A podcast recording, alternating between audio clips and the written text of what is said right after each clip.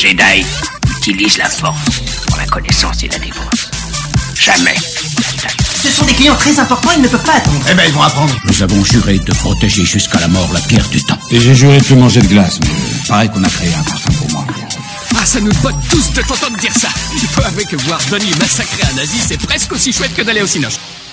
Bienvenue dans ce nouvel épisode de La critique des sorties, le format critique de la nuit des sorties, où l'on parle d'une œuvre, euh, comme ça peut être un film ou une série, sans spoil, puis avec spoil. Et pour ce faire, je suis en compagnie de Al. Bonsoir Al. Bonsoir, bonsoir Ista, comment ça va? Bah écoute, ça va et toi? Ouais, tout sourire, on parle de catch. Et, euh, et ouais, le catch c'est une grosse partie de mon enfance, adolescence, et un peu de mon... Enfin, j'avais repris... quelques années après le catch et, là on parle d'un film qui parle de catch donc euh, donc ouais ouais je suis chaud Ça va être cool. C'est un sujet qui nous intéresse, donc euh, on était bien chaud pour le film. Et on va, on va donc parler du, film. Donc le film c'est quoi? C'est Iron Claw en français. Euh, bah tu peux nous dire c'est quoi l'histoire du film? Alors euh, le résumé c'est les inséparables frères Von Erich ont marqué l'histoire du catch professionnel du début des années 80 entraînés de main de fer par un père tyrannique. Ils vont devoir se battre sur le ring et dans leur vie. Alors euh, la famille euh, Von Erich parce que c'est une famille est une famille de catch en fait elle a beaucoup marqué l'histoire du catch américain le Texas Wrestling parce que, comme, on l'appelait. Et en fait c'est une famille bah, de catcheurs. Donc comme est dépeint dans le film, le père était un catcheur qui a eu une certaine renommée à une certaine époque et euh, tous ses tous ses fils quasiment vont euh, parce qu'il a eu que des fils du coup et les frères Van Erich vont tous euh, se mettre à pratiquer du coup le le catch pour bah, vis-à-vis de leur père et on verra l'influence toxique de leur père vis-à-vis de ça, on en parlera tout à l'heure. Et euh, en fait, faut savoir qu'il y a eu quelques changements dans, dans le film, parce que le- dans le film, on voit quatre frères. Et on en mentionne un qui est décédé euh, quand il était jeune, mais voilà, c'est c'est assez. Et en fait, il y a un autre frère, en fait, dans la vraie vie, qui s'appelle ouais Chris Van Erich. Ouais, je te jure, c'est vrai. Ok. Et, et en fait, et en fait, on va voir que c'est une histoire, c'est un drame, hein, et que c'est pas, voilà, il y a, y a des choses pas très folles qui se passent. Et en fait, la, la réalité est encore plus triste. Et Ah c'est pire. ah, d'accord. ah oui, c'est pire parce que Ouais. le le dernier frère, euh, enfin c'était pas le dernier frère, mais c'était le, le Chris, il s'appelait. Euh, bah, je crois que c'était le dernier aussi de la fratrie. Je crois que c'était le plus petit. Et en fait, il a été retiré du film par le, par- c'était un choix de, du réalisateur euh, du coup, qui a mis, euh, je crois, sept ans à écrire le film, et euh, il a retiré le, le, le frère parce que ça faisait redondance avec les événements d'un autre frère qui s'appelle Mike, puisqu'il a eu le, le, le même destin en fait que bah, tous les autres frères. Ah, mais, que- ouais, tu vois. Et euh, t'es en mode, bah ouais, et ils ont retiré ça parce que c'est ça, ça faisait encore trop et il y avait trop de trucs quoi. Et ils ont pas fait tellement de changements, mais s'il y a des quelques trucs, euh, voilà, euh, des anachronismes, voilà.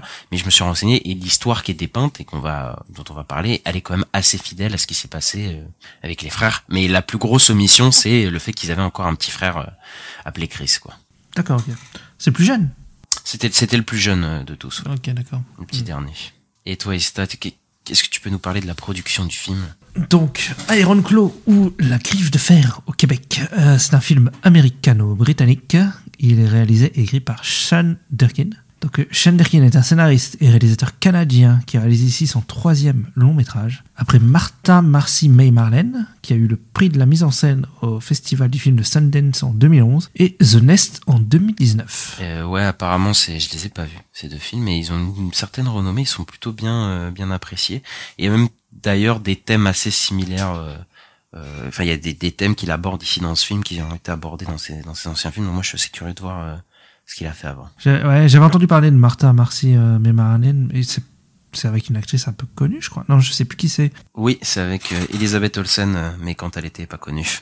Voilà, c'est ça. Donc à l'époque, euh, à l'époque, elle était pas connue du tout. J'hésitais avec, euh, ouais, avec merde. C'est dur à dire. Sa- Saoirse Ronan. Euh, Ah, Saoirse, Saoirse. Saoirse. Saoirse, Ouais. voilà. Mais ouais, ok, c'est Elisabeth Olsen. Ok, oui, bah c'est, ouais. Donc je continue. Euh, en juin 2022, lors de l'annonce de Sean Durkin concernant le nouveau, son nouveau projet euh, de film, Zac Efron est donc le premier acteur engagé pour incarner le rôle de Kevin Von Erich. En août, Harris Linkinson rejoint euh, le, le cast pour le rôle de David Von Erich.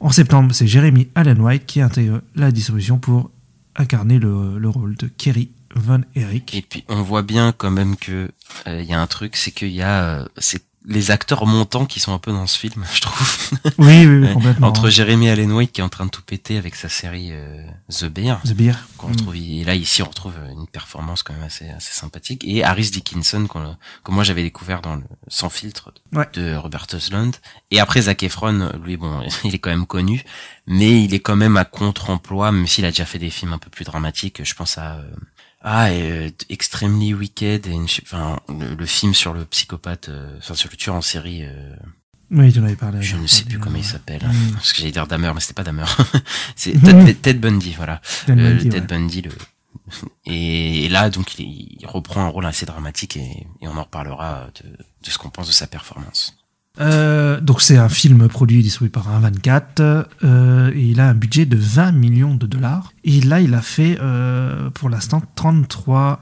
millions de dollars aux États-Unis.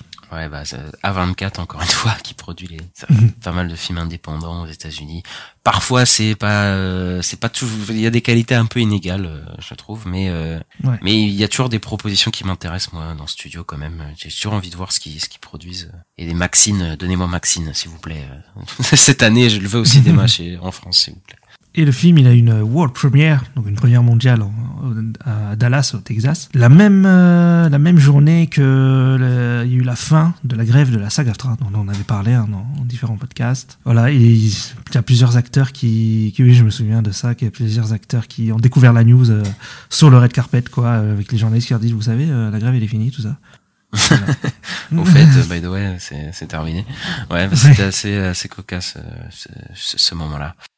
Ouais, c'est marrant. Alors j'ai quelques petites infos aussi sur les, les backstage euh, pour pour ceux qui aiment le catch aussi. euh, voilà, Euh, il y a le catcheur MJF euh, qui euh, Ouais. catch à la Maxwell AEW, Jacob Friedman. qui apparaît euh, brièvement dans le film. mais Il a surtout été beaucoup impliqué dans la, la production du film, dans les Ouais, je savais ça. là. Et euh, j'ai appris aussi il y a pas longtemps que le catcheur Chavo Guerrero, donc je sais pas si tu, tu, tu regardais le catch à l'époque, mais moi quand j'étais petit c'était un catcheur, donc euh, il me C'est semble, vrai que c'est ça.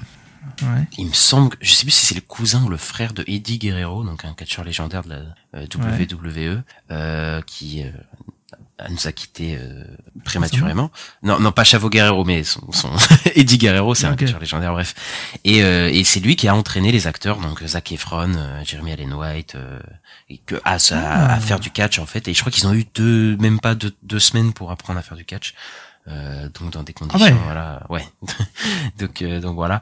Après, euh, on va en reparler de, bah, on va reparler euh, très vite avec la critique de euh, du fait que le film ne tourne pas autour du catch non plus. C'est Mm. c'est pas ça le, le centre du film. Bah, on va attaquer euh, la critique, mais d'abord la bande annonce. On a survécu une fois, on survivra encore. Tu sens ça? Tu le sens? C'est ça l'impression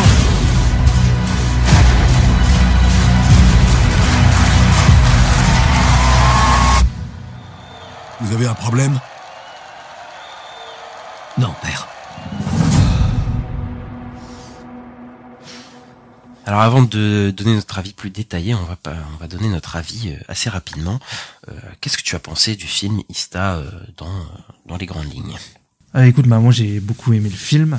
Euh, je trouve que, bah, déjà, les, les- ce que, ce que je retiens le plus, c'est les acteurs que je trouve très bons, Euh, tous, le casting et tout, les personnages qui sont super, euh, très attachants. Les, quatre frères, euh, ils sont super attachants, on a envie de les suivre et tout.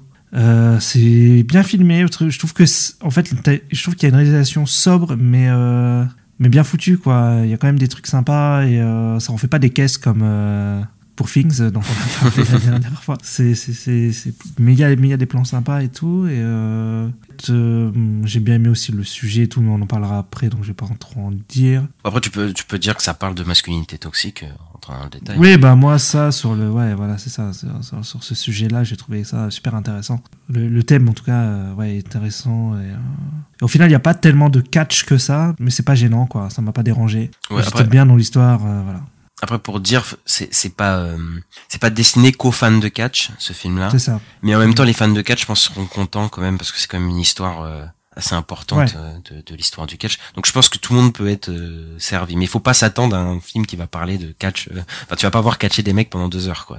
Voilà c'est pas c'est pas un film Rocky ou c'est pas un film euh, Warrior tu sais genre qui est avec euh, Oui, oui, je vois ce que Hardy, tu tout ça ce genre de film quoi. D'ailleurs, le, le film, bah, il y a un autre film qui parle de catch qui est sorti il y a une quinzaine d'années qui s'appelle The Wrestler et qui était un peu aussi euh, bah, un peu pareil hein, dans le sens où euh, ça utilisait le sport pour parler de euh, de, de drame familial ou, un- ou d'un drame euh, précis quoi il y, avait il y pas mal eu de ça hein, aussi hein. Ouais. Après, je crois qu'il y a- une vague de, de films un peu avec le sport qui utilisaient le sport pour des. enfin, après, ça a toujours été le cas, mais d'une certaine manière, en tout cas, pour être plus des drames euh, social, familial euh, que parler de sport. Je- Ouais. Il y avait un film avec. En vrai, j'étais un peu méchant avec Rocky, mais, Rocky- le premier Rocky, il y avait un truc un peu. Il y avait de ça aussi, évidemment. Ouais, ouais. Mais mais il y avait un film avec Will Smith. Je sais plus son nom, où ça parlait de Euh. football américain, mais tu sais, ça parlait de, justement du, du, des problèmes que ça causait de, de- le football Ah américain, de, de la je violence. Je, je sais plus le nom. Je connais pas celui-là. Il était Je- pas je- incroyable, mais voilà, c'est ça qui m'est qui m'est venu à l'esprit euh, comme ça. Alors euh, moi, pour donner mon avis rapide sur le film, bah c'est un film que j'ai plus aimé que ce que je pensais aller, enfin que j'allais aimer en fait. Euh, Mhm. Parce qu'en fait, je sais pas, je, je me suis dit ouais, un film indépendant, va parler de catch. Je savais pas trop à quoi m'attendre parce que bien que j'ai eu une période fan de catch et tout, hein, que je, je suivais assez euh, assez ardemment hein, l'actualité euh, catchesque, je sais pas si ça se dit, Euh, mais euh, mais je connaissais pas vraiment cette histoire. En fait, je, je me suis je connaissais euh, le nom Van Eric, je connaissais le finisher du coup de Iron Claw. Donc le titre Iron Claw, c'est le ce qu'on appelle un finisher dans le catch, donc c'est euh, une prise ultime d'un catcheur qui euh, souvent mène à, la- à la défaite de, de l'adverse, de l'adversaire. Mais je connaissais pas toute cette histoire tragique et en fait, euh, même si on comprend assez vite que l'histoire va être euh, très, enfin dramatique, il va se passer des choses pas très fous, euh, je m'attendais pas à ça. Enfin pas à ça, euh, et même pas ça. euh, je m'attendais pas à ça de, de cette manière-là, en tout cas, parce que la réalisation, comme tu as dit, elle est sobre, mais elle tombe jamais dans, euh, bah, elle tombe jamais dans le pathos, en fait, ou dans ouais, le, c'est ça. Ouais. Mm. où on va pas t'appuyer des trucs. Il y a des scènes assez choquantes, mais euh, pas, pas pas appuyées par la mise en scène. Et j'en reviendrai, euh, on reviendra après, et peut-être même en scène spoiler, parce qu'il y a quand même des trucs. euh, voilà, faut peut-être pas spoiler, je pense pour les gens. Mais voilà, moi j'étais, euh, j'ai beaucoup aimé cet aspect du film, euh, un peu un peu vieillot. Euh, toute l'histoire de masculinité toxique, comment c'était traité, euh, et évidemment, comme tu l'as dit, les performances. Là, pour le coup, surtout Zac Efron, que je, je suis un, enfin, c'est un acteur comme moi, je connais d'High School Musical, tu vois? Oui, et, bah euh, et ouais, j'ai toujours su que c'était pas un mauvais acteur, tu vois. Jamais, jamais pensé que c'était un mauvais acteur, mais bon, je pensais pas non plus que c'était un bon acteur non plus. Et là, franchement, euh, là, franchement, ouais, ouais, là, là, il- je sais qu'il y a des gens qui étaient en mode, ah, il aurait dû être nominé aux Oscars. euh, et c'est vrai que ouais, quand tu vois sa perte, Bah, le film aurait pu, hein, ouais. Ouais, ouais. dommage, peu, après, je crois que c'est un peu le timing qui est un peu compliqué, parce qu'il est sorti à un timing Ouais. pas fou euh, pour les Oscars et tout. Enfin bref. Et puis à 24, je crois qu'ils ont plutôt euh, choisi de euh, pousser euh, Zone of Interest. Ouais, c'est possible aussi. Je ne suis pas dans les backstage de, de ça. Mais voilà. sais parce qu'il est aux Oscars, c'est pour ça, c'est tout. Bah on va on va attaquer la, la critique un peu dans le dur. Je, je pense peut-être parler de l'aspect visuel du, du film. Ah, vas-y. Peut-être avant de parler Ouais. du catch, de la masculinité toxique, parce que le film il a une ambiance. moi j'aurais dit un grain années 70. On en avait parlé euh, avec toi. Peut-être tu voulais en parler peut-être de, de cet aspect-là. Mais qu'est-ce qui t'a fait penser peut-être toi aux années 70 euh, dans le film? Euh, bah moi en fait je pensais surtout quand on parlait ça où hum, t'as des passages où tu vois des matchs à la télé ou même ils te font des transitions. Euh, comme si tu voyais le match à la télé mais tu vois le match euh, normal. Mais euh, tu sais t'as les génériques d'ouverture d'émissions de catch et tout. Ouais. et ça fait et ça fait ouais très vieille émission de télé quoi. Je dirais ouais fin 70 euh, début 80 quoi et ça m'a fait penser à ça je dirais c'est marrant Ouais, mais moi aussi, tu sais. J'ai pensé plus Ouais. aux années 60. Je pense que c'est peut-être les couleurs aussi du film, je pense. Je sais pas pourquoi. Peut-être, ce côté orangé, je sais pas, ça me fait penser aux années 70, moi. euh. Mm. Je sais pas d'où ça vient dans ma tête, mais c'est plus années 70 que, que 80. Mais bon, le film se passe dans les années 80. peut-être le Texas aussi euh, je sais pas Bon après euh, le, le truc, oui aussi c'est peut-être ça, mais mais après nous on a en fait on n'a pas vécu ces années-là. Donc en fait c'est peut-être juste un, un mélange années 80-70 qu'on s'est fait dans nos têtes, tu vois nous euh, ouais avec les notre tout, perception, ouais. tu vois.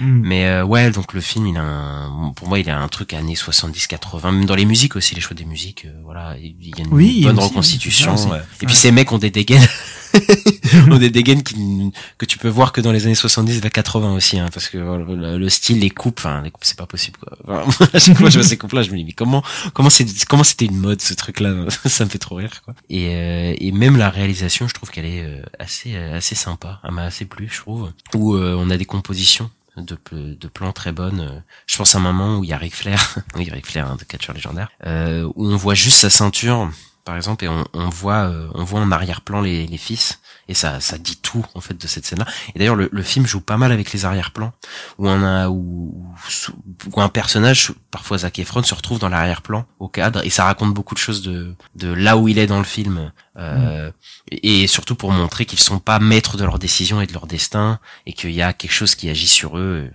le père, hein, voilà, pour pas, pour, dont on parlera plus tard. Et voilà, et j'aime bien que le film ait des plans assez longs, des fois des plans séquences, mais des plans assez longs. Ah putain, je peux pas spoiler, mais il y a, des moments un peu chocs qui vont se passer euh, dans la deuxième partie du film surtout, et la caméra va pas couper ou elle va être, elle va faire très peu de mouvements, et il va se passer quelque chose dans, dans le cadre où il y a quelque chose qui va apparaître dans le cadre qui est assez euh, choquant. Je pense à un moment avec Jeremy Allen White on a un plan dans une cuisine et lui rentre dans le champ et on se rend compte qu'il y a un truc qui a changé Ah chez oui. lui et euh, et en fait tu sais c'est pas appuyé tu vois t'as pas besoin d'appuyer le Mm. moment c'est juste tu fais oh merde tu vois tu, tu te dis ah Ouais, ouais, là c'est chaud ouais. tu vois Mm. et, et voilà moi je trouve que ça marche super bien quoi je, je sais pas toi mais moi je trouve que c'est assez bien Ah, si, bah, j'y avais pensé aussi que quand je m'étais dit qu'on allait parler, j'allais parler de cette scène, mais oui, effectivement, cette, cette scène, elle est, elle est super parce que au, au début, tu comprends pas et en fait, tu comprends au bout de, ouais, au bout de deux minutes, je dirais. ouais Donc, pas de dialogue tu, juste de la narration dialogue, visuelle tu voilà, comprends tout quoi. Ouais, voilà, c'est ça. en plus c'est un Euh, cut et tu te retrouves dans le truc et tu fais ah ok Ouais, tu fais ah ok là il s'est passé ça ouais c'est très très bien foutu. Hein. C'est très bien foutu. Il y a, il y a plusieurs trucs comme ça assez intelligents, ouais, je trouve, dans le film. Et il y a l'aspect biopic aussi, ben, parce que le film est un biopic, mais euh, pour moi, il tombe pas dans le piège du biopic. Euh, et quand je dis le piège du biopic, c'est le piège du biopic à l'américaine. Hein. Euh, coucou Bohemian Rhapsody, les trucs comme ça. Bien que Kevin Van Eyck était impliqué, je trouve que l'histoire est Mhm. pas édulcorée. Il y a pas de, c'est et, et je trouve que c'est la meilleure moyen de rendre hommage à cette famille et à ses frères et tout, c'est euh, de de, de, tu peux déformer la réalité évidemment dans un biopic, mais euh, de pas avoir édu- édulcoré le truc, euh, tu vois, d'avoir montré frontalement les choses quand même, de ce qui, de Ouais, ce bah, qui s'est vraiment passé. le, le problème, ça, de Bohemian Rhapsody, où euh, Oui. Mercury ne prend pas de drogue, ne, enfin, voilà, on sait qu'il faisait des parties cheloues, et, euh, enfin des fêtes, des fêtes, quoi, des fêtes cheloues, avec des nains et tout, il y a rien de tout ça, quoi, hein, dans, le, dans le film. Oui, c'est c'est très, en fait, c'est très, voilà, en surface, tu vois, c'est, c'est, ça, on va pas surtout pas bousculer cette figure. Là, on te bouscule toutes les figures possibles de, de Ouais. cette famille, tu vois. Il y a personne qui est vraiment bon. Ils sont même un peu, on reviendra plus tard, mais un peu présentés comme des personnes pas très intelligentes à certains moments. Euh, Oui, et puis, enfin, la figure du père, elle est complètement, euh, voilà, euh, antagonisée pour le coup. Hmm. Et, euh, et c'est pas un rise and fall aussi, parce que moi, je m'attendais à un rise and fall. Je sais pas pour toi au début. Je, je me suis dit ah peut-être Oui, que bah oui, ouais. je connais pas trop, mais je sais que c'est une famille légendaire. Euh, Peut-être qu'il y a un côté rise and fall. Donc là, la famille, elle va gagner des titres, va nanani, nanana, et puis après, voilà, le- la chute de la famille. Et en fait, non. en fait, le film, c'est juste un fall. la fin. Donc même les petits moments de rise, ils sont soit désamorcés ou soit pas présentés comme des moments de, de gloire, parce qu'il y, a un- il y a un des frères, par exemple, qui va gagner euh, quelque chose, qui va avoir la gloire, et c'est pas du tout montré comme quelque chose de positif, comme un moment de célébration, rien du tout. C'est euh, vraiment euh, euh, montré comme quelque chose d'assez négatif, quoi. Ouais, et donc, euh, et donc, même si le, le récit semble programmatique, on sait qu'on est dans des descendre aux enfers. Moi, il y a des scènes qui m'ont surprise. Et, et voilà, parce que quand tu connais pas l'histoire, et c'est pour ça que on veut vraiment pas spoiler, euh, même si bon, on s'attend à des choses pas fous, bah il y a vraiment des scènes ch- assez choquantes, quoi. Moi, je savais pas du tout ce qu'il a, allait raconter, le film. Je savais ouais. pas du tout. Et euh, c'est vrai que je m'attendais pas à ça, quoi, parce que... euh, Enfin, je savais que j'avais entendu des gens qui disent, ouais, je suis sorti en pleurant et tout. Donc je me suis dit, il va peut-être y avoir un, un perso, euh, voilà. Mais ça va plus loin que ça, donc bon. Voilà, ouais, c'est un peu ça. Bah, en plus, bah, c'est plus un drame familial au final qu'un film de, de, de sport. Mais euh, c'est, euh, en fait, on sait jamais euh, jusqu'où ça va aller, quoi. À chaque fois, ça, ouais. on se dit, ça va mal finir pour le. Mais tu sais, il y a, il y a même tout un truc vis-à-vis d'une malédiction dans le film euh, de cette famille. Ouais, Et tu sais, tu sais, t'as ce moment où tu te dis, non, c'est pas possible que ça arrive dans la vraie vie. C'est pas possible que ça après ça arrive. Non, encore, non, c'est pas possible. Tu vois, tu te dis, non, il y a vraiment un truc euh, qui- sur cette famille qui était, enfin voilà quoi, qui était un peu maudite. Et, euh, et je trouve que ça marche bien quoi. Est-ce que tu dirais que c'est le Hit Follows du film de catch? Comment ça? Parce qu'il y a une malédiction. Ah que- mais non, mais tu as rien à voir. oh là là, là tu... Mais non, mais tu sais, euh, je réfléchissais. Est-ce que tu sais, il y a des Ouais. films des fois où tu sais, tu regardes et, à- et soit on te dit après ou avant que c'est un film, c'est un truc historique. Tu fais non mais attends, ça s'est vraiment passé comme ça? Et tu sais, tu, Oui. tu regardes le truc tellement t'es choqué et tout. euh, et tu fais ah oui, ok, c'est vraiment passé comme ça et tout. C'est un, c'est un truc assez fou quoi. Des histoires. Donc des fois, le, le cinéma, c'est vraiment la vraie vie quoi. Il y a vraiment des trucs assez fous qui se passent. Ouais, ouais, ouais, ouais. Et, et voilà quoi. Et on- c'est une suite de drames, on peut le dire. Et et il y a un premier drame qui va amorcer tous les autres aussi. Ça c'est assez assez intéressant. Mais on va parler, on va parler un peu de catch nous, parce qu'on on aime bien le catch, euh, Ista. Euh, Mhm. Comment comment t'as trouvé la représentation du, du, du catch toi dans, dans le film? Bah, elle est, euh, elle est bien. hein. Sur le coup, elle est, elle est bien faite. euh, on, voit les prises et tout. C'est les, prises, les vraies prises de catch, euh, comment ils se battent et tout. euh, ça, ça se sent, je pense que. Enfin, ça se sent qu'ils ont été euh, coachés et tout. Qu'ils ont, voilà, qu'il y a eu des gens derrière euh, qui étaient là pour, euh, en tant que consultants et tout. Moi, je l'ai trouvé plutôt, ouais, plutôt bien foutu, la, la, la représentation du catch. même si c'est pas le truc où on met le plus le focus dessus. hein, c'est. Je crois qu'on voit pas un match en entier ou quoi. On n'est pas sur, euh, ouais, comme je disais, on n'est pas sur du rookie en mode euh, qui c'est qui va gagner, tout ça. T'as pas de, vraiment de suspense là-dessus, c'est autre chose, quoi. Mais euh, Bah, en fait, il y a, je crois qu'il y a un match au début avec les frères où on, voit quand même que, voilà, on voit des vrais moments de catch, euh, surtout avec Kevin Van Erick, mais la plupart, oui.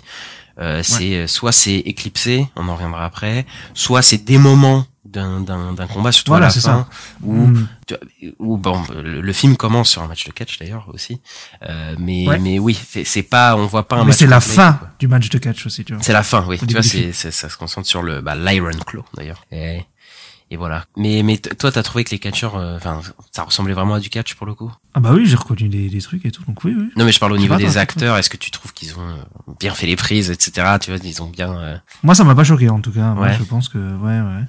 Pourquoi quelque chose, Non, non, moi je suis plutôt d'accord. C'est juste une question euh, comme ça euh, de euh, de comment euh, ils ont appris. Voilà, on retrouve des prises et je sais que ça peut paraître un peu abusé, mais je trouve que le- le catch d'avant, ça se voyait plus que c'était fake que maintenant. Tu vois, genre euh, je trouve que à l'époque tu vois quand même. Enfin, le catch a évolué hein, évidemment, mais quand tu regardes un match de catch, si tu regardes un match de catch des années 80 c'est encore plus flagrant que c'est du, du, du, du fake quoi. C'est pas du fake, hein.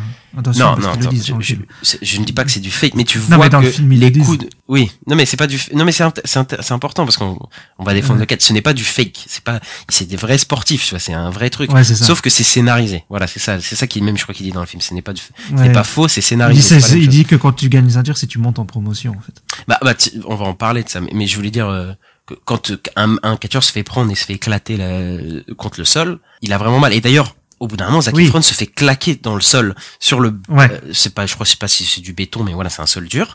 Il a vraiment mal là. Là, c'est Ouais, il a du mal à, il a du mal à se relever et tout. il a du mal à le relever parce qu'il se fait vraiment péter le dos et c'est vraiment ça quoi. Dans le catch, tu te prends vraiment des coups quoi. C'est pas parce qu'on évite de se faire mal et tout, mais tu tu t'es vraiment défoncé quoi.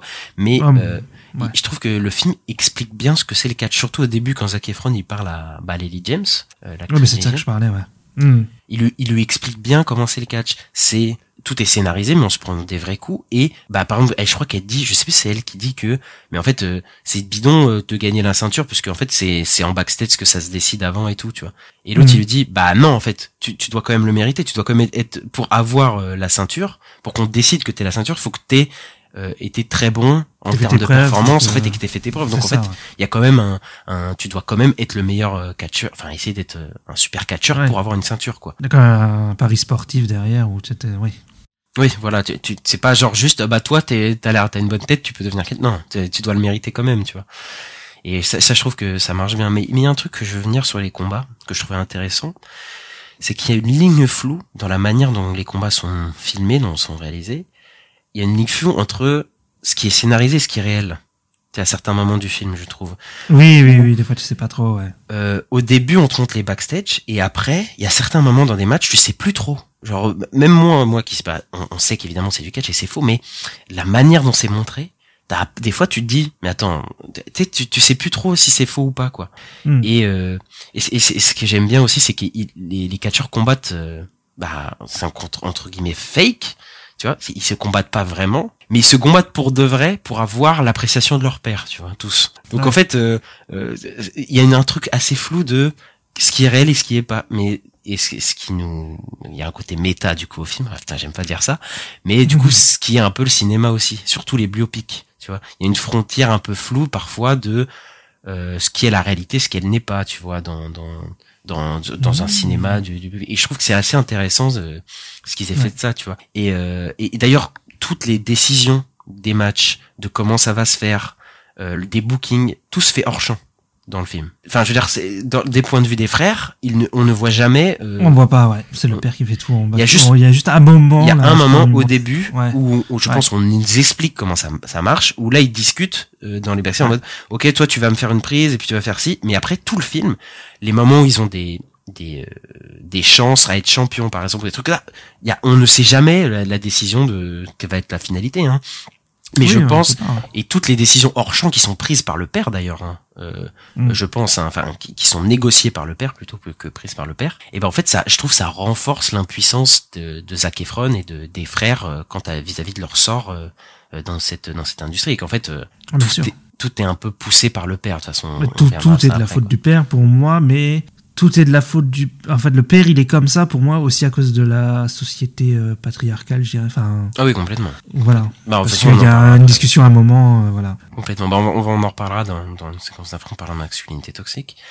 Euh, mais il y a un, je voulais parler juste de, de, de mise en scène. Je trouve qu'il y a une mise en scène qui traduit bien cet effet de flou entre réalité et fiction. C'est ce moment où on, il y a la caméra qui, je sais plus si elle fait un travelling ou un panoramique, mais en tout cas, la caméra nous filme les backstage de, de, d'un truc et la caméra avance doucement et hop, elle s'arrête sur, euh, je crois c'est les commentateurs ou je sais plus quoi et hop, on devient la télé. Je sais pas si tu vois ce qu'on veut dire. On est passé des backstage et hop, ce qu'on filme, ça devient ce qui se passe en live. Tu vois? Et en un Mhm. mouvement de caméra, sans couper, on est passé de ce qui était les backstage, ce qui était le, le, le, euh, les comment images, dire les coulisses. Ouais, ce qui était les coulisses de ce qu'on va voir, on est passé des coulisses à ce qu'on voit en un plan, tu vois. Ouais. Alors que le, le plan a pas du tout coupé. Et je trouve c'est intéressant euh, ce côté flou, réalité, voilà, fiction. Et moi j'aime j'aime beaucoup ça d'ailleurs dans les dans les longs métrages. euh. Allez voir Perfect Blue. le mec il lance, il lance ça comme ça alors que ça n'a rien à voir. Et donc euh, on va passer à la partie euh, masculinité toxique euh, parce que je pense c'est assez intéressant de d'en parler. Et bah, juste avant d'introduire ça, on peut parler peut-être des performances. Ils sont tous impeccables quasiment, hein, je trouve, hein, pour le coup, les les les, les Les acteurs. quatre, hein. Les, ouais, ouais. Euh, j'ai eu plus de mal avec la mère, mais c'est parce que j'ai pas trop compris le personnage. Toi, t'as peut-être une, euh, enfin, j'ai Oui. une théorie, mais je, je suis pas sûr en fait d'avoir compris ce personnage-là. Mais sinon, ouais, tous les autres, euh, ils sont super, euh, que ce soit le père, que ce soit Zac Efron. Euh, ouais, qui a, quand on n'a pas l'habitude de le voir comme ça, il est, il, il est, il est très très bien. Euh, Jeremy Allen White aussi, hein, qui est voilà, euh, qui, qui gueule beaucoup lui. Euh, Harris Dickinson qui est super attachant et euh, bah, celui qui joue même le frère qui joue Mike on l'a pas cité je sais pas c'est quoi le nom de l'acteur mais euh, euh, c'est un personnage que j'ai beaucoup que j'ai beaucoup aimé moi le personnage de Mike notamment par son rapport à la musique que j'ai trouvé super intéressant C'est l'acteur s'appelle Stanley Simmons. Stanley Simmons ok et on voit qu'il aime ses frères et tout enfin en, tout cas la, la fratrie quoi les quatre Ouais. il y a vraiment un truc qui se crée je trouve entre les, quatre personnages ouais. ouais, il y a une vraie alchimie entre les quatre et, et euh, ouais, t'as envie de les suivre et voilà quoi Et euh, t'en as pas parlé d'un euh, qui euh, lui est, je pense, central à cette euh, notion de de, de patriarque, enfin de, oui le père ouais de masculinité, virilisme toxique. Oui, Bah, le c'est père, le père et il est, enfin, t'as envie de le foutre des baffes. Holt Mac, Ah oui. euh, il s'appelle Holt McCallany, il me semble l'acteur. Et à chaque fois que tu le vois, il est, enfin, il est insupportable, tu vois. Et je trouve qu'ils ont vraiment réussi à rendre vraiment le perso détestable. Tu sais, qui, qui, à chaque fois, qui, qui vient, enfin, toute la compétition qu'il y a entre les frères, toute la toxicité, ça vient de lui, quoi. Vraiment. Bah oui, Euh, complètement, ouais. Donc, euh, euh, enfin, il y a des moments qui sont assez fous, quoi. Il montre bien que le, le père, il mise bien la compétition entre Il y a une scène super, qui est une scène de football américain, où ils sont tous en train de jouer au football américain, Ah oui, et ils s'amusent, et lui, il arrive, et il, il est obligé de faire des remarques euh, horribles, euh, surtout au personnage de Kevin, en mode euh, putain toi t'es nul, alors regarde Kerry, lui, euh, lui c'est toujours été mon champion, euh, tu sais il est obligé d'en rabaisser un et d'en mettre, de, de faire sentir mal les autres, tu vois, euh, et, et alors que eux entre eux ils s'entendent bien, je crois que c'est pas le personnage Zac Efron qui dit moi tout ce que je veux c'est en fait être faire du catch avec avec mes frères, hein, en fait je bah c'est ça, ouais. Moi, je veux juste m'amuser avec eux et voilà. Et en fait, lui, il est tout constamment en train de d'avoir cet esprit de compétition parce que l'histoire, c'est que ce personnage, du coup, Fr- Fritz von Erich, n'a jamais eu la ceinture de champion du monde et en fait, il l'a, il l'a un peu en travers de la gorge et il ne voit ses fils que comme des euh, investissements pour avoir cette ceinture, quoi, dans dans cette famille-là, quoi. Et c'est, enfin, c'est complètement euh, euh, horrible, quoi. Il les pousse à devenir toxiques. euh. D'ailleurs, les rares moments où ils sont toxiques entre eux, tu sais, où ils ont un peu de jalousie, ou des trucs Mm. comme ça, c'est quand il, lui, il est là. Et à chaque fois, je trouve ça aussi, c'est des moments super touchants. C'est euh, ils arrivent à se ressouder ensemble. Je pense à, ce- à ce moment où euh, Zac Efron et, euh, et Harris Dickinson, du coup David et Kevin, euh, se rabibochent dans les toilettes, tu sais, à- à- au moment du mariage, alors que techniquement David a pris la place de Kevin euh, pour euh, pour aller euh, affronter le champion et il est en mode bah ouais mais je t'en veux pas en fait, on est la famille et Mm. tout, genre et, et à chaque fois qu'ils sont entre eux, c'est toujours des, des moments assez de, fraternels et voilà quoi, c'est le père qui qui gâche tout quoi. Ouais, bah complètement. hein. Le père, il est, il est assez insupportable. Il est assez, ouais.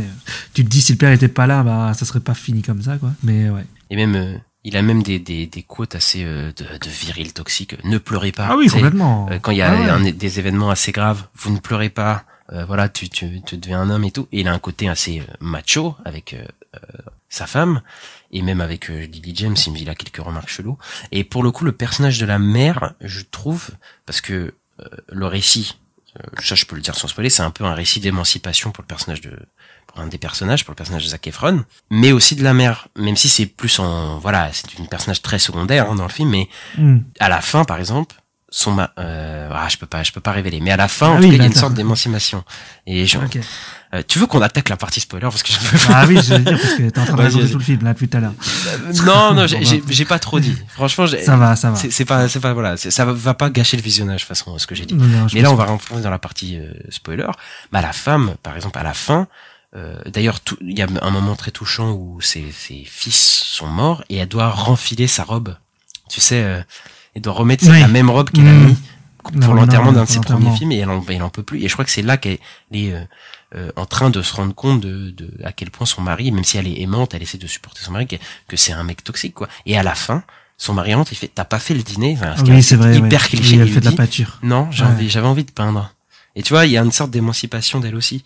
Et donc que que ce, que ce père, euh, d'ailleurs, il- ça aussi c'est un truc hyper toxique qu'il met dans la famille, c'est qu'il parle de malédiction, euh, le, le père, tu vois. Ouais. Euh, c'est pas lui qui parle de malédiction, ça c'est plus un truc qui s'est, euh, moi de ce que j'ai compris, c'est plus un truc public qui s'est, qui s'est, voilà parce qu'ils ont eu des. Oui, mais lui- lui-même en parle. Tu vois, c'est c'est pas lui-même il parle de. Il me semble qu'il en parle au début de la malédiction d'Evan Eric. hein, il me semble. Ah ouais, je sais plus, moi il me semblait que c'était un truc qui venait que Zach, ben, le personnage de, de Kevin dit que c'est un truc que les gens commençaient à dire que euh, les Zach, les Zach euh, Non, oui, non, t'as peut-être raison. Mais mais ça- ça va pas changer mon point euh, que j'allais dire. Mais c'est que malédiction, euh, que soi-disant dans la famille.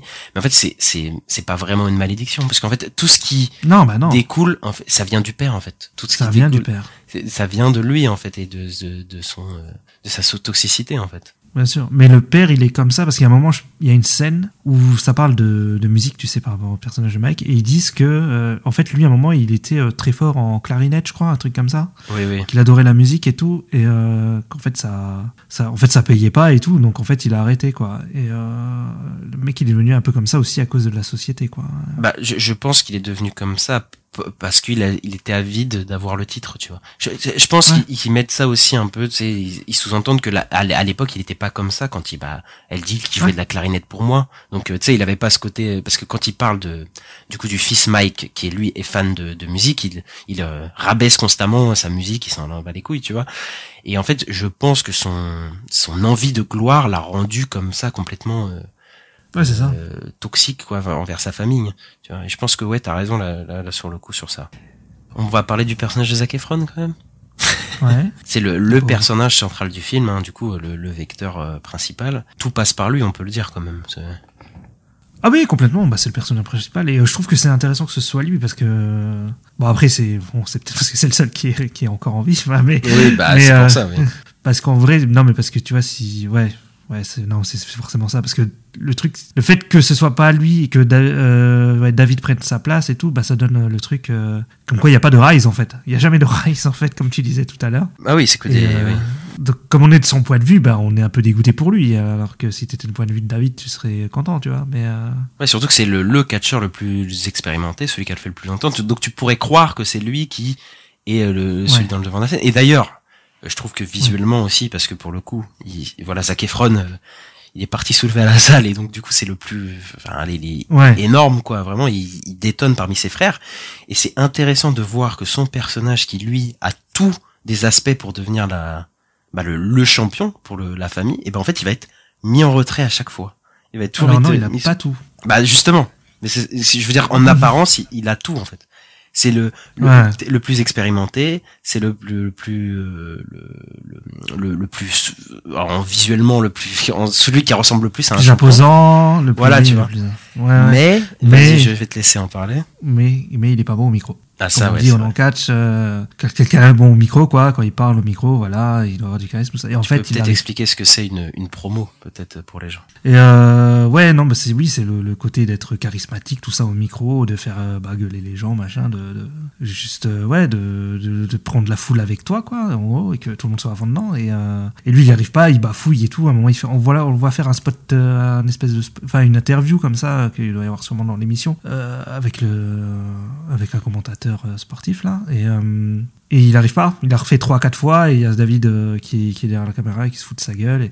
Et, en fait, à un moment, bah, David va prendre le micro sur le ring pendant un match parce que lui, il n'arrive pas à parler, il essaye et voilà. Et David prend le micro. Et en fait, lui, il a un charisme de ouf. En fait, il prend là toute la foule avec lui, tout ça, quoi. Donc, euh, et en fait, c'est parce qu'il a une, une grande gueule, quoi, qui, qui va qui va devenir euh, plus célèbre, en fait. Bah ouais, je, je sais pas exactement comment ça, comment ça s'est passé dans la vraie vie, mais je pense que euh, le fait d'être bon en promo, parce que au catch évidemment il y a la performance physique, mais euh, comme t'as dit, il faut euh, donner euh, les gens envie de s'investir. Et comment tu fais ça? Bah en faisant des promos. Donc souvent c'est les mecs qui se mettent en valeur, qui insultent la- l'adversaire, mais de, de manière charismatique. Et voilà, et ça donne du poids à la rencontre quoi. Et lui il arrive vraiment à faire ça. Et donc du coup il se retrouve à euh, être envoyé par le père comme pour euh, être le champion euh, de la famille, enfin pour aller affronter, euh, je sais plus comment il s'appelle euh, le catcheur, parce que c'est pas encore Ric Flair il me semble quand il va affronter, mais en tout cas il, il c'est lui qui est le numéro un. Malheureusement, voilà on peut le dire là, ça va pas se passer comme prévu. Puisqu'il va mourir euh, d'une gastro-entérite, il me semble, euh, hors champ en plus. C'est une hémorragie euh, estomac, enfin à l'estomac. Oui, oui, mais c'est une. Euh, gastro- je me suis renseigné, c'est une gastro euh, entérite grave, ce qui s'est aggravé. euh. Ouais, ok. Mais ça aussi, tu vois, le truc, c'est qu'il a pas été voir le médecin parce qu'il lui dit à un moment, tu dois aller voir un médecin, tout ça. Ouais. Et, il va pas, et ça, c'est parce que le père, il veut le envoyer, machin, il faut qu'il fasse des matchs, des machins. Il faut pas qu'il déçoive rien. le père, quoi. C'est ça. qui- C'est ça, ouais.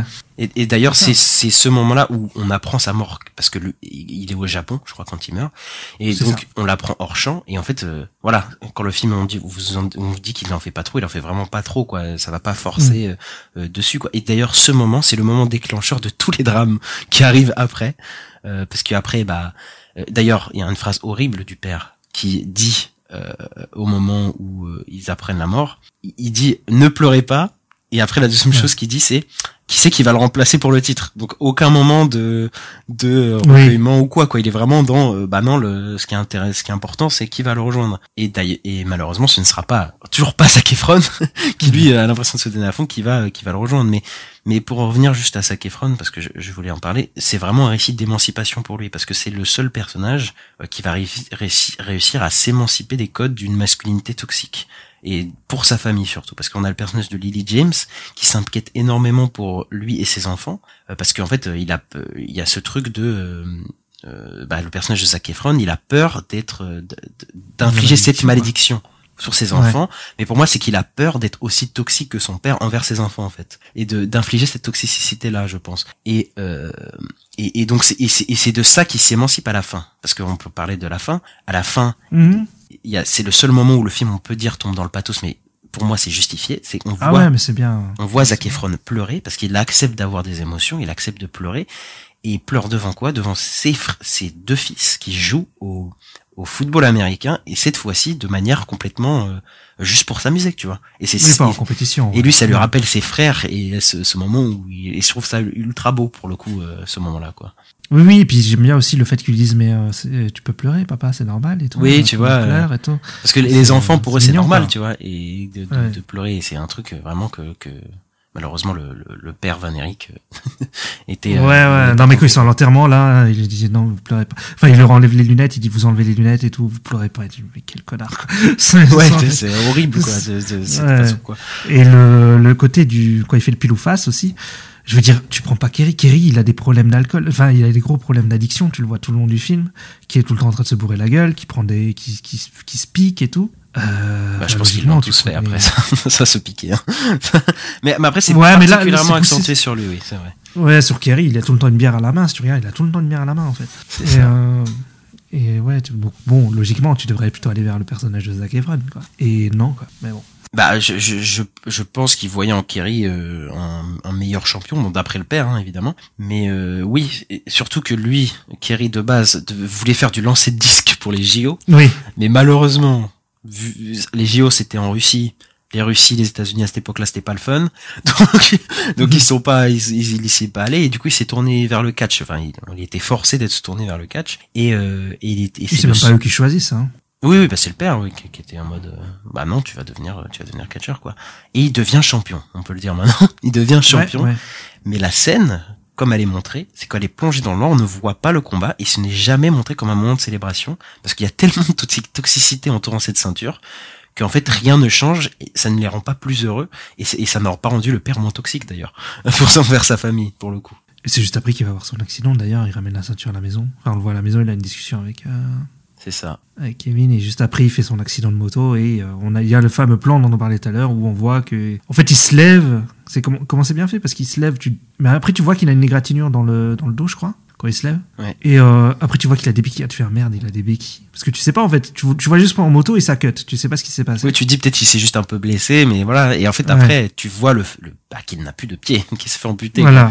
Tu te dis oh non, là c'est assez assez violent quoi, comme euh, assez choquant, mais Ouais. alors que pourtant on n'a pas montré l'accident, euh, tu vois, on n'a pas montré le, le truc, c'est juste un plan et voilà quoi, tu tu prends ça dans ta tête, je trouve. Ouais, ouais, tu prends ça dans la gueule, tu dis, oh putain, et tout, ouais, c'est, c'est assez fort, je trouve. euh, c'est- assez fort euh, comment c'est fait.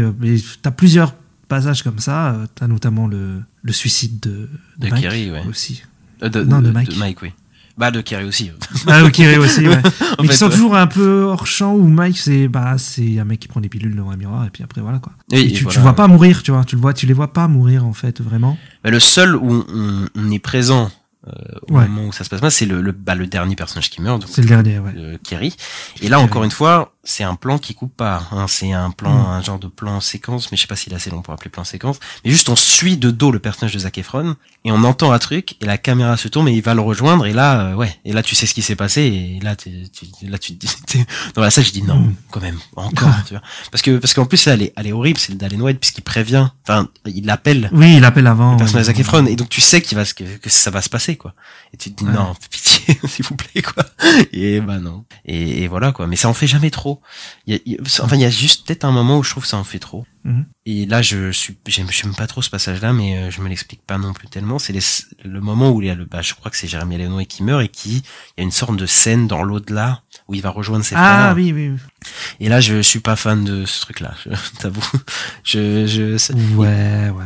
je trouve ça en fait un peu tôt. Là, je suis en mode, ah ouais, là, ça me, je sais pas. J'aurais préféré que ça reste vraiment sobre jusqu'à, jusqu'à la fin, pour le coup. Mais... C'est pour dire, voilà, ils sont et les, ouais, les frères, ils sont ensemble, tout ça, je pense. Ça Ouais. va pas plus loin, quoi. Mais je, je suis, je pense que ça ne nécessitait pas ça. Mais après, peut-être qu'il y a un mec qui va me il va trouver une explication euh, de pourquoi Ouais. c'était si important, mais. Bon, on voit, on voit Jack Jr. là, ou je sais, plus comment il s'appelle, mais euh, c'est le premier fils qui est mort. Oui, oui, le premier fils qui est mort, qui est vite euh, cité, euh, voilà. Mais oui, effectivement, on peut peut-être avant de, de, de, de s'arrêter parler du personnage de Mike, parce que c'est lui qu'on a le moins, Ouais. le moins parlé, euh, qui lui aime sa musique et qui euh, et qui euh, bah, va être forcé de reprendre le catch après la, le décès du, du, premier, du premier frère, Ouais, lui, c'est, lui, c'est le pire, je pense, moi. hein. Mike, c'est le pire. Et en fait, on voit qu'il est pas bon dans le catch. Le mec, il est pas bon du tout. Il est pas du tout, euh, il a pas du tout le, le, le corps ou voilà il a la pratique nécessaire. Il se blesse. Il est pas bien, mais son père il le force quand même. Il a quand même ce, cette emprise sur lui qui va le forcer à continuer. Et il va avoir une euh, une blessure. Il va finir dans le coma. Et moi, le, le moment qui me brise, c'est quand il revient quoi. Et euh, voilà, il est en- en- il a une sorte d'handicap. Il, il est, et, la, la conférence de presse, elle est horrible parce que tu vois dans le, le, le visage de Zac Efron qu'il est en mode, mais en fait, il sera plus jamais pareil, mon frère, quoi. Et, euh, Hmm. et d'ailleurs, c'est pour ça qu'il va. Alors qu'il dit euh, au micro, euh, ouais, euh, il va reprendre le catch et tout. je suis sûr qu'il va y aller mieux, machin et tout. Ouais, mais toujours ce, ce, ce truc de pousser les, les autres à, tu oui, il va bien sûr, il va reprendre, il va devenir catcheur, il n'y a pas d'autre possibilité, mais alors que le mec est, ben, est- malheureusement, le catch et par extension son père l'ont un peu niqué sa vie pour le coup, quoi. Ouais, bah complètement. Et puis, bah, en fait, ce qui va le pousser au suicide, je pense, c'est le fait qu'il arrive plus à jouer de la gratte, en fait.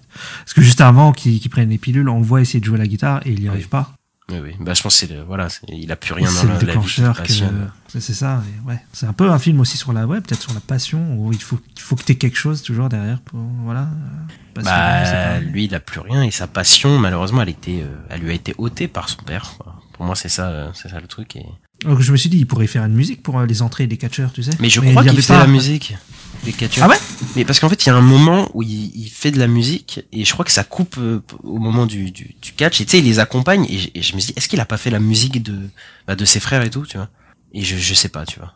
Bah je sais pas, j'ai l'impression que moi qu'il y avait pas de musique quand ils entraient les, les catcheurs. euh, Ah, il y a un moment, il y en a une quand les frères ils rentrent. euh, Ah mais ouais je je sais pas du tout si c'est. euh, Comme il n'y a pas d'écran et tout, j'ai l'impression que c'est pas comme euh, comme maintenant. Non, mais Donc, juste une musique de fond, voilà. Mais je je je, je sais c'est que spéculation, hein, ce que je dis. hein. Ça se trouve, il y a rien du tout.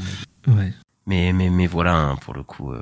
D'ailleurs, juste aussi, Mike, à un moment, il parle de la des angles de caméra aussi. Oui. Au repas, là.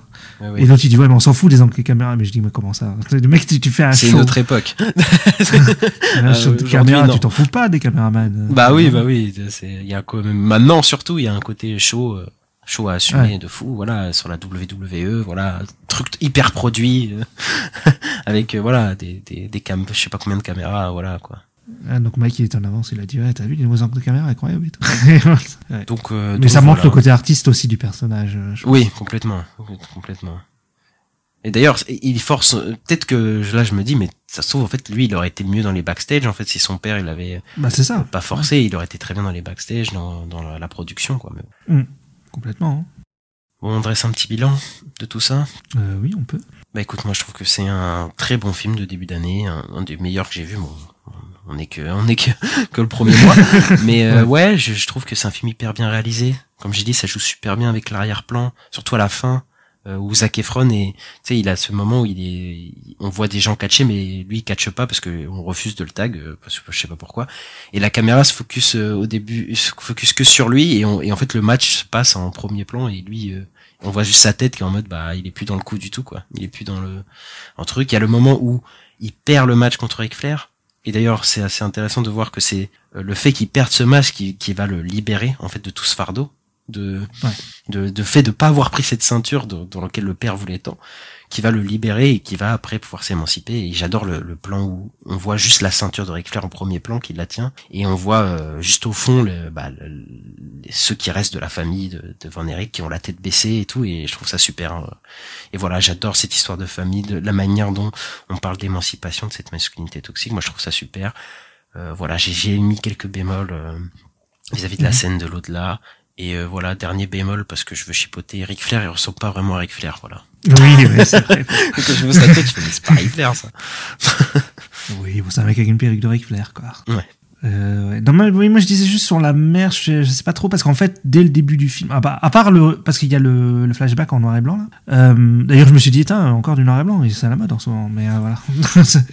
de fou Mais- Et euh, oui, la mère au début, euh, mais en fait, dès le début de l'histoire, euh, quand ils sont dans le ranch et tout, à un moment, il y a euh, donc le personnage de Kevin qui vient la voir et dit Ouais, tu peux dire à papa d'a- d'arrêter d'être méchant avec Mike et tout. Elle dit Ouais, c'est juste une histoire entre frères. Et en fait, elle s'occupe pas de ses gosses. Bah ouais, je, bah oui, oui, oui, c'est, moi j'ai vraiment vécu ça comme ça aussi, hein. Que en fait elle, elle, elle, euh, ne refute pas l'autorité de, du, du père en fait sur la famille. Elle est vraiment supportive, supportrice, Ouais, supporter du père. Et euh, c'est vraiment à la fin, enfin plus le film avance, plus qu'elle euh, s'émancipe elle aussi de, de, de ce truc très patriarcal dans lequel elle est, euh, elle est enfermée. parce que moi, je m'étais dit peut-être que c'est à cause de la mort du premier fils qu'elle est devenue un peu euh, comme ça, quoi. Moi, c'était un peu ma théorie, mais. euh, Mais après, elle se laisse aller euh, complète. Enfin, j'ai l'impression qu'il y a un laissé euh, Ouais. complètement. euh, bah, en fait, il a tellement Ouais, une grosse complètement. prise le, le père que qu'elle est voilà. Mais à la fin, de toute façon, il a plus de prise du tout sur sur sur la situation puisqu'il y a plus de fils. Et le seul qui fils, il se barre. Enfin, il, il fait sa vie maintenant. Ouais. Donc voilà quoi. et ils vont même la compagnie et tout ça. Mais euh, même la, la mère au repas, tu vois qu'elle est, elle est pas en bon, en bon terme avec le père, quoi. Donc c'est pour ça, c'est, je sais pas, c'était un peu bizarre. Après, c'est on est dans une famille. Enfin, ça se passe il y a 50 ans, tu vois. 50 ans, je, Ouais. je vois très bien ce genre de couple euh, exister pour le coup, moi. Oui, oui, oui, où tu, la mère reste forcément avec le père, euh, ouais, parce que les enfants. Oui, le, le le mariage. divorce, c'est c'était pas assez. Ouais. oui, tu vois, et, et même le père qui est complètement autoritaire et qui a complètement le contrôle, euh, voilà, c'est un truc euh, qui, qui se passait Ouais. il y a malheureusement pas si longtemps que ça. Ouais, effectivement, ouais. Il y a un plan, moi, que j'aime bien, dont on n'a pas parlé. c'est après que, que Kirill a perdu sa, son pied, là. Il y a un combat dans le ring, dans le jardin. Et en fait, je crois que la caméra, elle s'arrête pas aussi à ce moment-là. Et je sais pas, je trouvais qu'il était vachement cool, ce, ce moment-là. Enfin, cool. non, mais euh, parce qu'en fait, Kiri il souffre de ouf et tout. Et, euh, et je sais pas, j'aime bien la discussion entre les frères et tout. euh, j'aime- J'aimais bien ce moment-là. Ouais, oui. Ouais. euh, Où, euh, où il veut le force, il veut forcer Zac Efron à le, à le Ouais, faire catcher, quoi, et tout. Un truc euh, hyper horrible pour le coup. Alors que Zac Efron, il a pas envie, il est, il est en mode mais il est Il trop pas envie. Et d'ailleurs, euh, fun fact, parce que quand il, quand il est parti catcher, il a vraiment catché avec sa jambe, enfin, avec une jambe en moins, et personne ne le savait. Ah ouais? Ouais, c'était pas du tout connu. Ils ont fait ça. euh, Ouais. Ils ont réussi à faire croire aux gens qu'il avait pas perdu sa jambe et que voilà, il catchait quoi. Ouais. C'est un truc de fou. De c'est un truc de malade. hein. Ouais, ouais. Parce qu'à un moment, il rejoint une autre compagnie ou un truc comme ça dans le film. euh, Si, c'est ça. Hein. Ouais, mais alors là, c'est toutes les histoires des compagnies des années 90, Ouais, c'est ouais. l'enfer. hein. Donc, Je veux dire, il est plus, il est plus dans l'entreprise de son père. Après, quoi, il est plus dans la compagnie de son père. oui, je vois ce que tu veux Euh, dire. ouais. personnage de personnage Kerry, mais euh, voilà quoi. D'ailleurs, il ramène une meuf à un moment là, mais euh, on sait pas trop où elle passe après. Ouais, bah ça c'est pour montrer qu'il est complètement instable aussi, incapable d'avoir une relation euh, stable aussi. Ouais. Son personnage, il est complètement, euh, à ce Mm. moment-là du film, il est complètement, euh, enfin perdu. Quoi. Ouais, il est, dé- il est détruit. hein, Même il lui ramène un flingue là, puis euh, après il dit mais pourquoi tu l'utilises pas et tout. Il s'énerve et tout. T'as vu que oui, bah cette scène aussi du repas, euh, putain, il y a tellement de scènes on pourrait parler. Où Ouais. il veut, il veut que son père le reconnaisse vraiment. Il veut- tu sais, euh, il est tellement à tel point matrixé qu'il est en mode, mais en fait, essaye le, le, le pistolet, sois fier de ce que je t'ai acheté, euh, tu sais. Ouais. Mais en fait, t'as l'impression que le père, il sera jamais satisfait, même quand il a ramené la Ah, ceinture. jamais, ça, la ceinture, ça suffit pas. Il faut toujours Mm. qu'il soit toxique avec eux, qu'il les pousse encore. Enfin, c'est, un truc sans fin de masculinité toxique, quoi. Enfin, Ouais, complètement, hein, complètement. Mais euh, ouais, c'est pas. Écoute, euh, ouais, super film. hein, Moi aussi, c'est. Bon, après, j'en ai vu que deux au cinéma euh, là pour l'instant, mais si je dois choisir entre Poor Things et Iron Claw, je choisis, je choisis Iron Claw. Moi, personnellement, ça m'a beaucoup touché. Euh, J'aime bien les, le, bah, le sujet, les sujets de société qui sont qui sont menés par le par le récit, les euh, les acteurs tous euh, ouais tous super euh, attachants et tout, très bien filmés. Voilà quoi. Enfin, c'est faut que j'arrête de dire voilà quoi. mais mais c'était ouais vraiment bien. Moi, ça m'a vraiment pris. Et, ouais, quand je suis sorti du film, je me suis dit putain, bah c'était bien quoi. Bah écoute, je suis, je suis d'accord. Et euh, je propose d'arrêter la, la critique euh, ici, pour le coup. Est-ce qu'on passerait pas aux sorties de la semaine prochaine juste avant de se quitter Ouais, donc qu'est-ce qui sort la semaine prochaine? Eh ben on a euh, le film Argyle la semaine prochaine qui sort, euh, le film de Matthew Vaughn, donc Matthew Vaughn qui a fait Layer Cake, X-Men First Class, Les Kingsman. Euh, voilà un réalisateur. Ah qui a- bon quoi. Ah, moi, je- On en parlera la semaine prochaine, puisqu'on va sûrement parler du film la semaine prochaine. Du coup, le film avec Ouais. un gros casting, euh, Sam Rockwell, euh, Henry Cavill, euh, Dua Lipa, qui n'est pas une actrice, mais bon, une chanteuse crème quand même très connue, euh, Brice Howard, donc voilà, et, et Samuel L. Jackson, faut jamais l'oublier. Et, euh, Ouais. et voilà, et c'est un film d'action, d'espionnage, assez pa- parodique un peu, bah comme un, ça ressemble un peu à Kingsman dans l'esprit. Euh, bah, on, c'est le film dont on va sûrement vous parler. euh, Sauf qu'il y a un twist. Bon. La semaine prochaine. Euh, je, je sais pas. Je verrai le film. on verra. Bah, non, mais dans le, si, on le voit dans le trailer. Il y a un twist, euh, c'est pas vraiment ça. le- Oui, il y a une mise en abîme et tout, oui, mais Voilà. ouais. on verra. Mais je crois que ça parle quand même d'espionnage et de, de trucs comme ça. hein. Bah, c'est le, en tout cas, ouais. En tout cas, c'est le livre que le personnage écrit. Mais après. euh, Mais je crois que c'est lié à la réalité. Enfin, il y a des trucs. euh, Ouais, ouais, il y a des trucs qui se passent après dans la réalité, tout ça, ça va être un truc, euh, ouais. Euh, et, euh, sinon, aussi, la semaine prochaine, on a euh, The Zone of Interest, donc la zone d'intérêt de Jonathan Glazer, donc c'est le réalisateur de Under the Skin. C'est ça, ouais. Et Qui- il a fait un autre film, je sais ouais. Je sais plus le nom de son autre film, mais son dernier film c'était Under the Skin qui avait fait parler et qui est sorti il y a 10 ans. Donc ça fait 10 Ouais. ans qu'il a pas fait de, de, de long métrage. Et euh, moi je l'ai vu, euh, voilà, et je trouve que c'est un film euh, hyper radical, donc c'est pas du tout pour tout le monde. Ok. Mais voilà, qui parle des euh, camps de concentration d'une manière assez euh, assez spéciale, puisqu'on va être du point de vue de ceux qui mettent les gens dans les camps de concentration. Donc c'est pas le, le truc le plus voilà, c'est assez. euh, C'est- pas joyeux. bah, en fait, c'est- assez spécial parce que bah, en fait on suit. C'est joyeux dans un truc glauque, c'est ça? Bah, on suit une famille qui est pas forcément euh, si empathique. Enfin, c'est difficile d'avoir de l'empathie, mais c'est intéressant justement d'avoir pris ce, ce point de vue-là. Mais je- je- j'encourage les gens à aller voir en salle parce que c'est pas une expérience qu'on peut vivre tous les jours, ça c'est sûr. Ouais, euh, pour la- le petit fun fact, juste Jonathan Glazer a réalisé, euh, il me semble, si c'était Jonathan Glazer, qu'il a réalisé le, un clip de Jamiroquai, voilà. Celui où il y a tous les fauteuils qui bougent et tout, voilà. C'était euh, le, le moment euh, rock, j'imagine, de parce que je n'ai aucune culture rock, moi, désolé. Et euh, bah, sur ce point rock, On dirait que c'est du funk. Voilà, quoi. Bah voilà, vous voyez mon inculture, point de culture ici. Et on va se quitter euh, bah, sur ce point funk. on va se quitter euh, là-dessus, Ista. Ouais. Euh, bah, écoutez, euh, on se retrouve la semaine prochaine pour parler euh, bah, d'Argyle et on se retrouve vendredi pour euh, les news de la semaine. Euh, N'hésitez pas à vous abonner selon votre plateforme de streaming, à mettre le petit pouce en l'air, les 5 étoiles, à euh, nous suivre sur les réseaux sociaux, arrobase la nuit des sorties. Et, euh, et voilà, Ista. Ouais, et on va, ouais, ouais, on parlera sûrement d'Argyle la, la semaine prochaine. Donc on se retrouve pour, pour de l'espionnage, pour, je sais pas. Oui, c'est ça. Voilà. On en parle la semaine pro. Salut et vive le catch. Ciao.